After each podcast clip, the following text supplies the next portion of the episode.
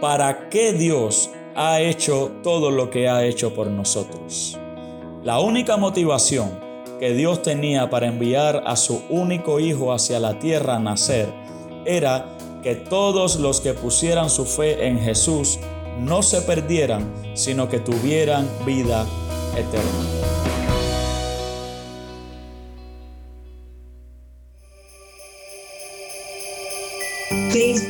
Es la Navidad. Cristo ha venido a nosotros. Cristo nació. Él en sí mismo es el mayor regalo que uno puede tener. Navidad es el niño de Belén, ese niño que creció, vino enfocado en una misión que fue ir y dar su vida por nosotros en la cruz del Calvario, para que nuestra vida cambie y tenga el sentido que verdaderamente Dios quiere para cada una de sus criaturas. Cristo nació, pero ¿con qué propósito nació Cristo? Nació con el propósito de limpiar nuestros pecados. Con su sangre preciosa, Él vino a, a, restaurar esa comunión que nosotros necesitábamos tener con Dios. Cristo nos trae verdadera paz, verdadero gozo, verdadera justicia, porque Él nos ha salvado y ahora pertenecemos a Dios. Navidad es la salvación en Cristo y el nuevo nacimiento. Navidad puede ser cualquier día siempre que Cristo nazca en nuestros corazones. Soy el pastor Dani Rojas y esto es el faro de redención. Cristo desde toda la Biblia para toda Cuba y la voz del pueblo de Dios en Cuba para todo el mundo.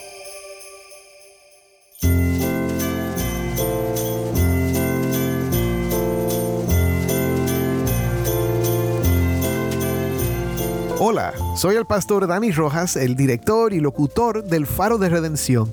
Gracias por acompañarme hoy. Hemos llegado al último día de una serie titulada Al Mundo Paz. Durante toda esta semana, cinco destacados pastores de la hermosa isla de Cuba han compartido reflexiones y mensajes de la palabra de Dios que nos han llevado a considerar y contemplar el verdadero significado de la Navidad. En medio de la alegría festiva, nos guían a través de las escrituras para explorar el gran regalo de la Navidad que es Cristo Jesús. Hoy nos acompaña el pastor Eris Figueroa Adán de la Iglesia Misionera de Dios Marianao, La Habana. El pastor Eris nos sumerge en el significado más profundo de la Navidad. El mensaje destaca el regalo trascendental e incomparable que es el amor de Dios, expresado en la entrega de su Hijo para nuestra redención. Desde la creación hasta la ruptura causada por el pecado, el pastor explora el plan redentor de Dios encarnado en Jesucristo. Nos invita a reflexionar sobre el extraordinario amor divino que no solo se proclama, sino que se traduce en un acto, el precioso don de su Hijo. Este mensaje nos recuerda que la Navidad no solo celebra el nacimiento de Jesús, sino el comienzo de un regalo eterno, la salvación por gracia. Si tienes una Biblia, busca Juan 3:16 y quédate conmigo para ver a Cristo en su palabra. Primero, escucha conmigo este testimonio de Grisel Tamarín Beltrán de La Habana sobre cómo llegó a dejar atrás el ateísmo y poner su fe en Jesucristo.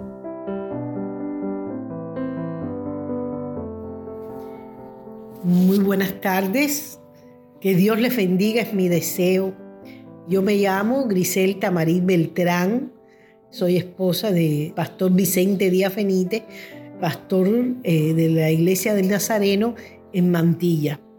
Quiero agradecer mucho al Señor por darme esta oportunidad de volver a recordar y a enseñar y a mostrar al mundo lo que Jesucristo hizo en mi vida. Yo tengo 55 años y a la edad de 15 años, por primera vez yo visité una iglesia. Fui con el propósito de ayudar a separar las voces del coro, pero no iba con ningún propósito de buscar a Dios ni de tener fe en Dios. De hecho, el primer día que, que fui, para, para mí era un fanatismo. Fui criada en el ateísmo de mi país y eso influyó mucho en mi cerebro para pensar que Dios no existía. Pero a Dios sea la gloria porque ese mismo día dos cosas se me quedaron. Y una era qué cosa era la Biblia, que lo pregunté.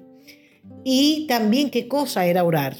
Y yo recuerdo que cuando yo le pregunté a la señora, que ella me llevó a la iglesia ese día hacer ese favor de separar las voces del coro, ella era la madre de una alumna mía de piano, que aún cuando yo era tan jovencita, los profesores me pedían que le diera clase a los, a los alumnos de piano. Y yo le pregunté a ella qué cosa era la Biblia y qué cosa era la oración, que yo oía eso ese día que fue a la iglesia. Y ella me dijo, mira, la Biblia es la palabra de Dios. Y todo lo que está escrito en la Biblia se ha ido cumpliendo a través de la historia. Y lo otro que me dijo, que yo le pregunté qué cosa era orar, y ella me dijo que uno cerraba los ojos, hablaba con Dios y le manifestaba a Dios lo que uno sentía o lo que uno necesitaba o cualquier cosa de nuestro corazón, pero hablabas con Él. Y a mí se me quedó aquello, porque a mí me impresionó aquella palabra de que, que se estuviera cumpliendo un libro de hace tantos años. Eso eh, impresionó mi vida. Pero al llegar a mi hogar, mi padre, que era un hombre ateo completamente, me dijo que no, que no creyera en esas cosas. Y aparentemente me quitó la semilla, como, como dice la parábola del sembrador, la semilla que cayó junto al camino y las aves vinieron y se la comieron. Pero el Dios eterno, gracias a su gran misericordia, siguió tratando conmigo. Yo tenía un novio, que fue el primer novio que yo tuve en mi vida, era del mundo, y el enemigo quería usarlo para que yo hasta cayera con él y ya me enlazara en los lazos del mundo. Pero alabado sea el Señor que Dios en su gracia empecé a tener pruebas del Señor. Eh, Dios empezó a tratar conmigo, empezó a mostrarme que sí existía, empecé a tener pruebas de Él.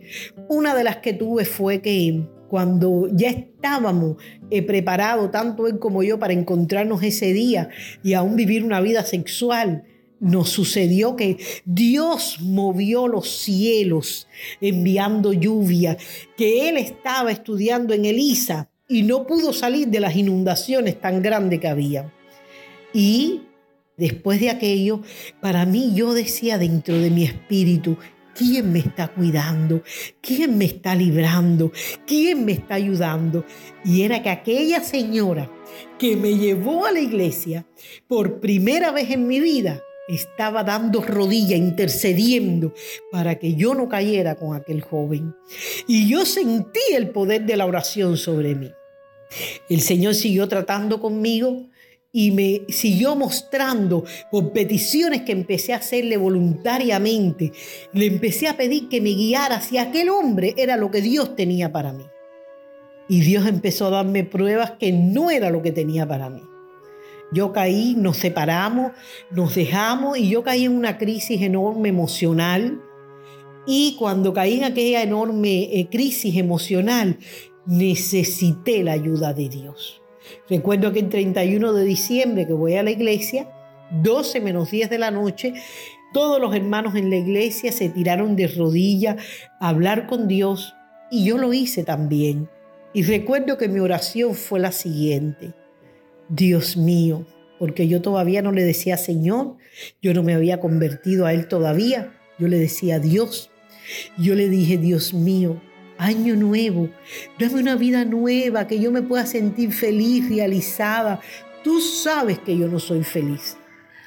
Miren, pasó el primero de enero, el 2 de enero, y Dios en su gracia me empezó a dar un amor a la vida y un amor a seguir adelante. Y seguí visitando las iglesias, aún sin todavía ser cristiana.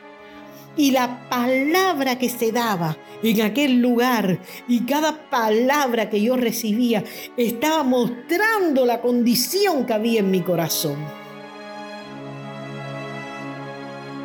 Yo era una persona muy mentirosa, una persona de muy malos pensamientos y muy iracunda y a veces hasta envidiaba, Dios lo sabe. Me da vergüenza decirlo, pero el Señor sabe que esa era mi condición. Y yo recuerdo que el Espíritu Santo empezó a, tratar conmigo, a mostrarme que yo era una gran pecadora, y que Cristo había venido a rescatarme de esa vana manera de vivir en que yo vivía. Yo tenía pensamientos de codicia. No caía en el alto con nadie, pero mis pensamientos eran morbosos y perversos.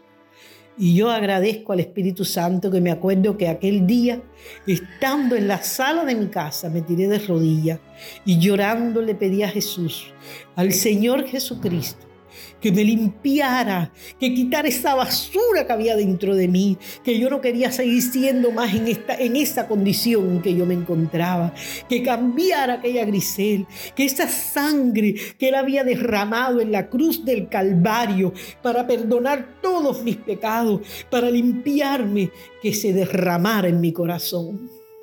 Y así mismo fue, amados. Así mismo fue. La sangre de Jesucristo me limpió de todos mis pecados. Los malos pensamientos se fueron de mi cabeza. La mentira se fue de mi vida. La ira empecé yo a, a recibir dominio propio. Empecé a tener dominio propio y se me iba a veces la ira, pero después era tanto el Espíritu Santo como trataba conmigo que perdón tenía que pedir cuando daba una mala respuesta. Y el Espíritu Santo empezó a transformarme, a cambiarme mi carácter y alabo al Dios creador que hizo esa obra en mi vida. Hoy le sigo sirviendo después de casi 40 años que Cristo me rescató. Le sigo sirviendo y sigo enseñando al mundo lo que Cristo puede hacer en los corazones de los hombres. Que Dios me los bendiga a todos, mis amados.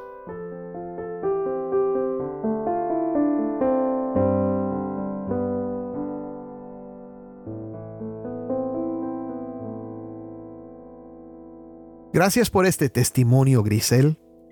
Y ahora vamos a Marianao con el pastor Eris. Un saludo para todos mis hermanos y mis hermanas que nos están escuchando en esta hora. Quiero primeramente agradecer a todo el equipo del El Faro de Redención por esta invitación que me hacen a compartir la palabra del Señor en estas fechas de Navidad.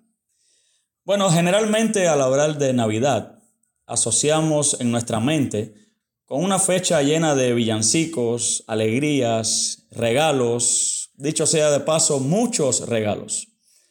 Pero hoy quiero hablar un poco acerca de uno de esos regalos que nos trae la Navidad, pero este del cual le voy a hablar ha sido el más trascendental de todos, el regalo más incomparable, el más insuperable que jamás haya existido.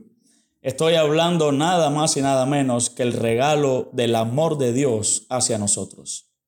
La palabra de Dios dice en Juan 3:16, porque de tal manera amó Dios al mundo, que ha dado a su Hijo unigénito para que todo aquel que en Él cree no se pierda, mas tenga vida eterna. Sin dudas, este ha sido uno de los textos más leídos y predicados de la Biblia a través de toda la historia llamado por algunos el mini evangelio, por la capacidad de resumir todo el mensaje del reino de los cielos en un solo versículo.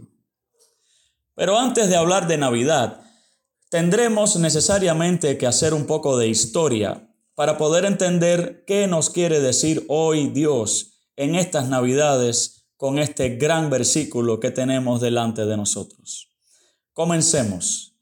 Cuando Dios creó a Adán y a Eva y el mundo, todo lo hizo perfecto, teniendo la creación, el ser humano y Dios la mejor de las relaciones, por cuanto no había nada que se interpusiera entre ellos.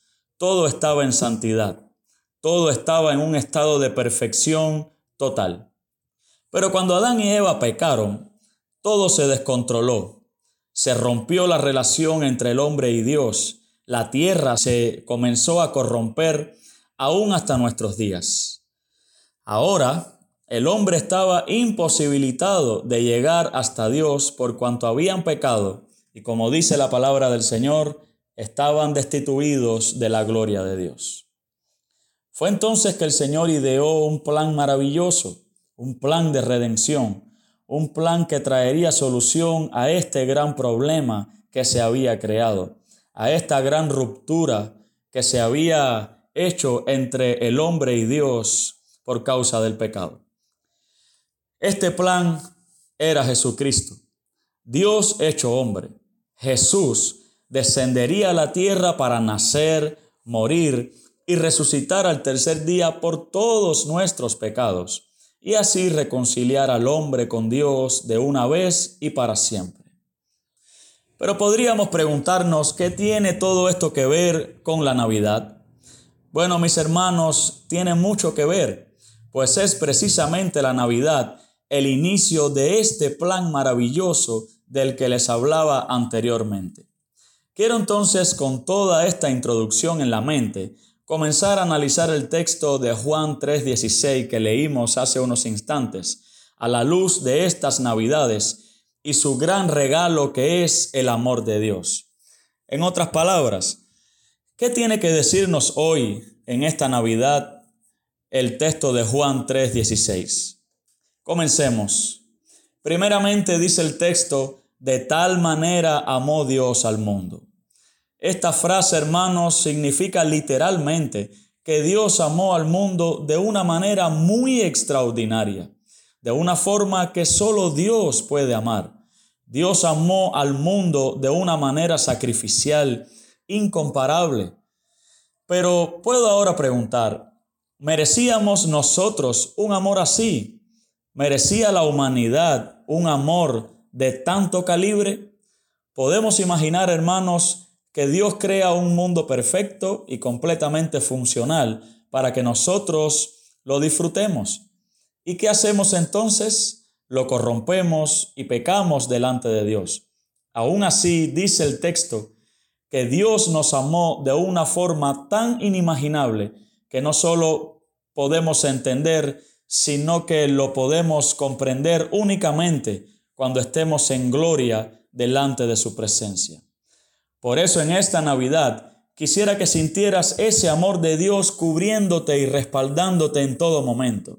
Quisiera que en esta Navidad pudieras mirar al cielo y saber que tienes un Padre bueno que te ama y que ha prometido que nunca te dejará y nunca te abandonará. Siempre te sustentará, siempre estará contigo. En esta Navidad quisiera acentuar que Dios te ama tanto como nunca imaginaste. Otra parte del texto de Juan 3:16 dice, que ha dado a su Hijo unigénito.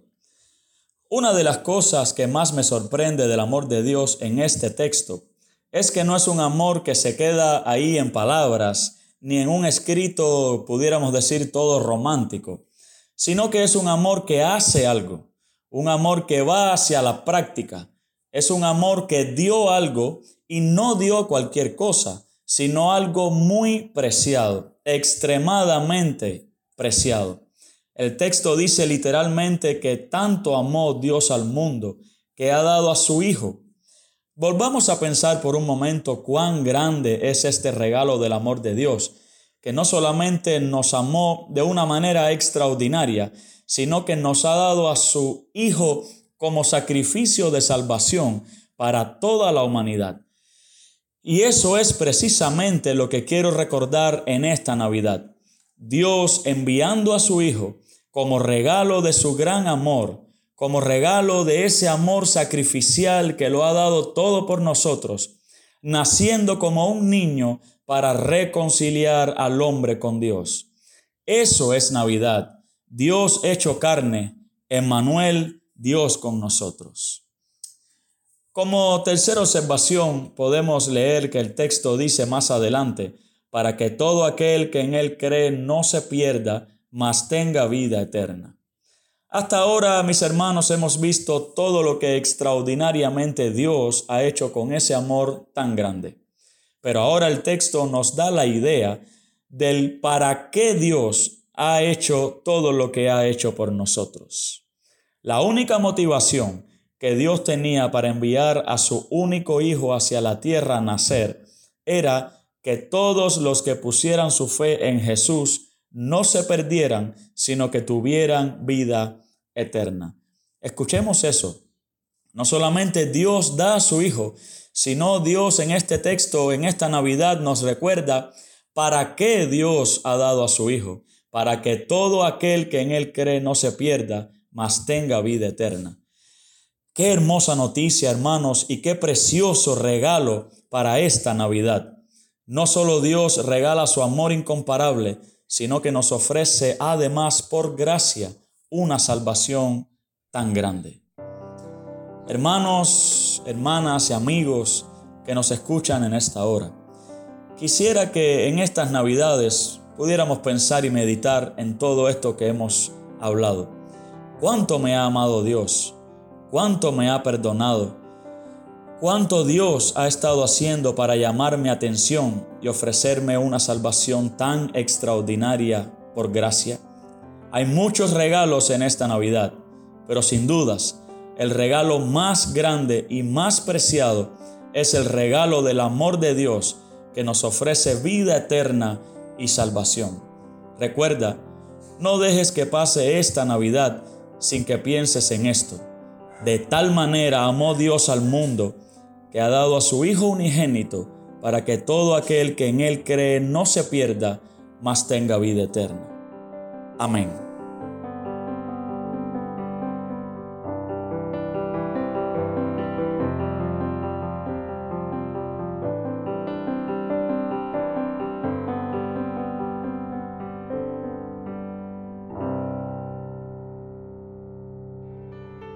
Soy el pastor Dani Rojas y esto es el faro de redención.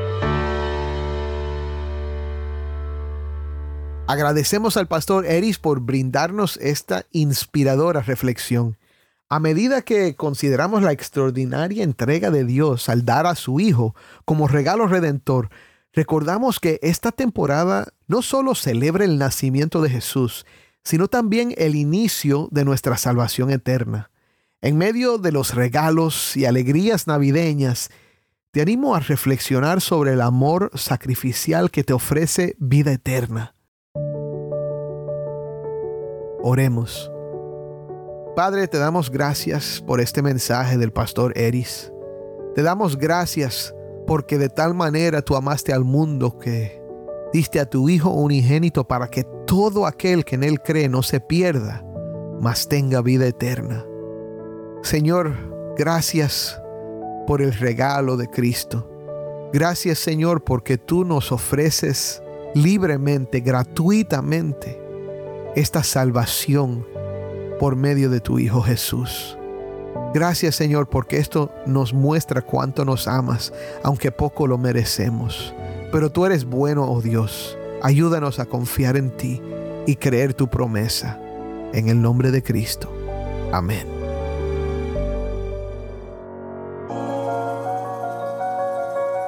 Mi hermano, quiero tomar un momento para hablar sobre algo que nos toca de cerca. El Faro de Redención tiene la misión de brillar la luz de Cristo para el pueblo cubano y para todo el mundo hispano.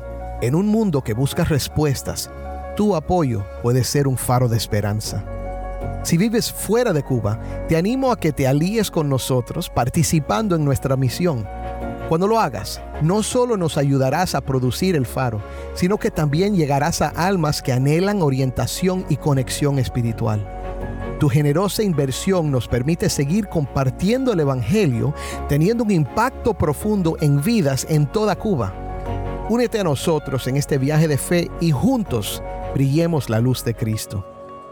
Visita nuestro sitio web, elfaroderedención.org, hoy mismo para hacer una inversión de impacto. Cada dólar cuenta para difundir el mensaje de amor, fe y transformación. La luz de Cristo desde toda la Biblia, para toda Cuba y para todo el mundo. Gracias por ser parte de algo verdaderamente extraordinario. ¿Tienes una historia que contarnos sobre cómo el faro de redención está impactando tu vida? Mándanos un correo electrónico a ministerio y no olvides buscar el perfil del Faro de Redención en Facebook, Instagram y Twitter, donde encontrarás diariamente más recursos para animarte en tu fe. El Faro de Redención es ministerio de Haven Ministries. Nuestro productor ejecutivo es Moisés Luna. Desde Cuba, nuestra productora de contenido cubano es Jennifer Ledford. A cargo de nuestras redes sociales, Mariana Warren.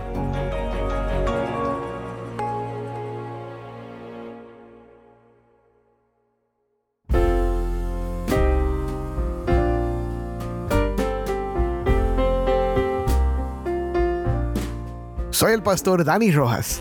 Te invito a que me acompañes el año que viene, en el 2024, para una nueva serie y más enseñanza bíblica aquí en el Faro de Redención. El Faro de Redención, Cristo desde toda la Biblia, para toda Cuba y para todo el mundo.